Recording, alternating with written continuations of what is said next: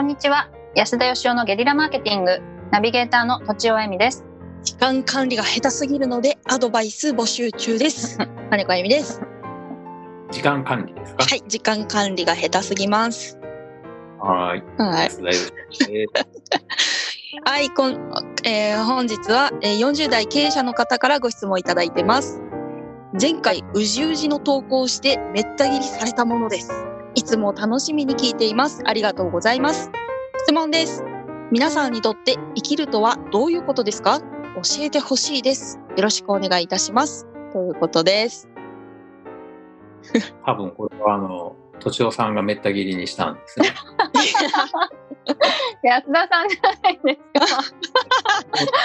まあ私かな無意識でめった切り。にしてましたかねなんだろう、なんだろう。何のことかな大丈夫かな？びっくりした今。まあ、あの、金子さんとか僕とかはね、そういうことするタイプじゃないんで、い。や、私武闘派なんですね。武闘僕もよくまあめった切りにされますからね。そうですか。サクッと切るぐらいじゃないですかちょっと。そうなん脇脇腹をサクッと 気づかれないように 気づいで、どうなんですか、はいうん。じゃあ、まず金子さんからお聞きしましょう。金子さんにとって生きるとはどういう生こときるとは、いや、最近は本当よく思うのは、なんか日々のルーティンがなんか生きるっていうことなのかなと思ってはきてて、思っ深い。あなんか、そういや、え全然超浅いっす。めっちゃ、めっちゃ浅いところで浮いてるんですけど、なんか、そう、日々のルーティンをすごい考えている中で、それをこう、なん、なんですかね、苦手なものとか好きなこととか、なんか、どれをルーティンにすればいいかみたいなのと、なんか結びついてる気がしてます。ちょっと、浅い、浅いので。いや、でもなんか人生のうん。9割ぐらいはルーティンですもんね。着替えるとか。なるほど、うん。飯とかご飯だってものすごいなんか特別な人とみたいなんじゃなくて、うんまあ、日常的な食事とか歯磨きとかまあなんていうのかなうん何も考えずにやっちゃってることがほとんどなんで、うんまあ、そう考えたら人生の9割はなんかルーティーンなんでね生きるとはうん。ルーティーンあるとも言えますよね。いやー深いお深そうそう言われると深いっす。格言っぽい 確かに。じゃあルーティン大事ですね、うん。考え中。ぶった切り先生はぶった切り先生の 生きる意味をお願いします。生きるとは？えっとなんなんでしょうねこの間ちょっと考えたんですけど、おまあ、生きている実感がするみたいなのがうん。ありますよね多分皆さんそれぞれに。うん。で私はなんか仕事のようにですねちょっとちょっとストレスがかかっているなんかちょっと原稿書くの大変だけど書いてみたらすごいなんか学びになったしすごい充実してたしすごい良かったなみたいなうんなんかちょちょっとだけちょっとまあ適度にストレスがかかっていて適度に大変でみたいなことだから地球の重力と一緒でそういうことが生きている実感がするみたいなことだなってこの間思ったんですよ。えー、重力。うん。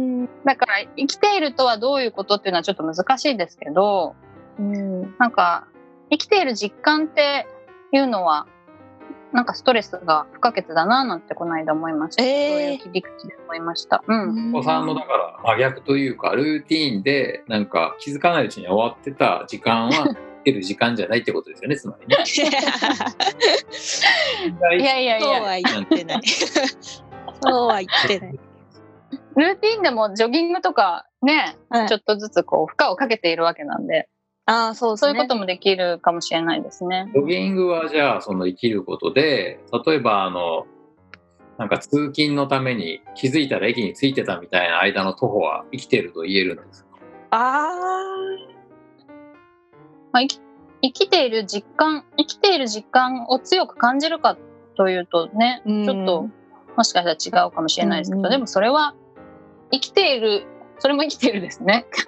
生きてる実感なんてそんなに感じることってありますかね？うん。まあ充実してるみたいなことの言い換えなのかもしれないですけど。何をもってあのとちおさんの場合は充実度を測ってるんですか？うーん。なん私の場合はですね、まあ、没頭してるっていうのが一つ充実のこの尺度だったりするんですけど、うん。例えばめっ白い漫画に没頭して2時間ぐらい読んじゃったみたいな時はこれは生きていたっていう2時間なのか無駄にした2時間なのか。なるほどね。難しい。そういう意味で言うと、えっと、生産的な方ことに没頭してるって言い換えないとダメかもしれないですね。うん。生産的何をもって生産的かっていうのがあります まあそうですね。し消費ではなく生産的っていう方がより生きている実感がしますね。漫画を読んで何かすごいひらめいたら生産的だけど、うん何うん。かだったら生産的じゃないっていうそんな感じなんでしょうか？まああのそうですね。白黒ではなくグラデだと思グラデーションだと思いますけど、うんそういうなんか強弱はあると思います。なるほどねはい。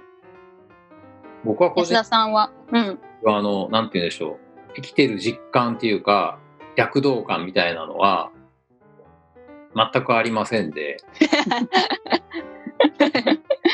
楽しいこととかはありますけどね。はい。うんちょっとした仕事の充実感みたいなのはありますけどそれが生きてる実感かって言われると僕はどちらかというとあの金子さんに近くてうんあの何気ない日常が生きてるっていうことでこの間あのちょうどメルマガにそんなこと書いたんですけどうん。うん。僕はあの生きることと死ぬことはイコールだと思ってましてうんうん。今日一日生きたっていうことは今日一日死んだってことじゃないですか。はい。うん。今日今日の自分はもういないんでおー1年た一年間生きたってことは1年間し死んだってことじゃないですか。1年分の自分が死んだってことですよね。はい。僕はこう結構その充実感とか俺は生きたのかっていう発想じゃなくって俺は死んだっていうところから大体考えるんですけどねうんうん。今日死んだった自分は自分の意思で死んだんだろうかってことを考えるんですよ面白い。ダラダラと死んじゃったのかそれともなんか俺は自分の意思でダラダラだから漫画読むのも俺は自分の意思であの死を覚悟して漫画を読んでるっていう なんかみんな大げさっぽく言いますけどでもそういうことなんですよ2時間時間使うってことは2時間死ぬってことなんですよなるほど。うんうんまあ命を削ってるっていうことですかね。まあ、生きるって結局時間じゃないですか自分が持ってる時間の間だけ生きてるわけなんで、はい使った時間の分だけ死んでいくわけじゃないですかうんうん。だからなんかそういうだからこれはその死ぬに値することなのかっていうことをやっぱこう考えちゃいますね。ううんんなるほど安田さんにとって今の2時間とは例えばなんか死ぬ直前の2時間って、まあ、はい体が同じぐらいあの元気に動くとしたら等価値ってことですかね。い、そう思って生きていきたいんですよね。だから、うんうんうん。それはあの無駄なことしないっていうことじゃないですよ。無駄なことに、だからもう朝から晩まで仕事のこと考えてみたいな人もいますけど、僕はそうじゃなくてその漫画読んでる時間とかぼーっとしてる時間も生きてるってことだし死ぬに値することだと思ってるんですよね。うんうんうん。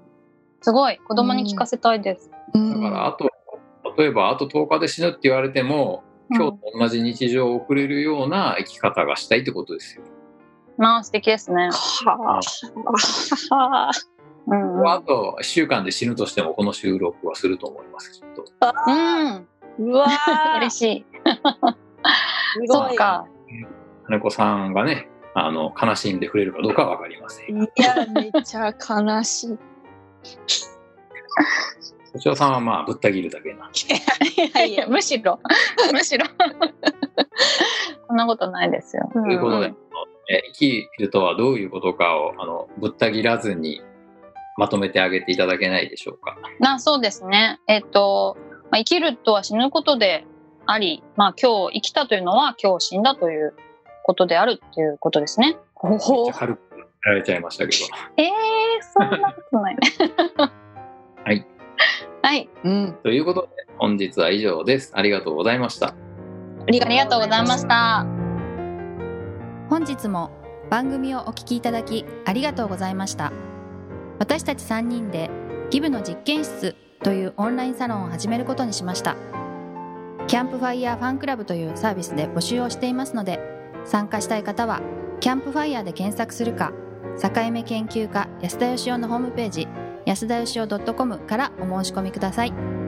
来週もお楽しみに。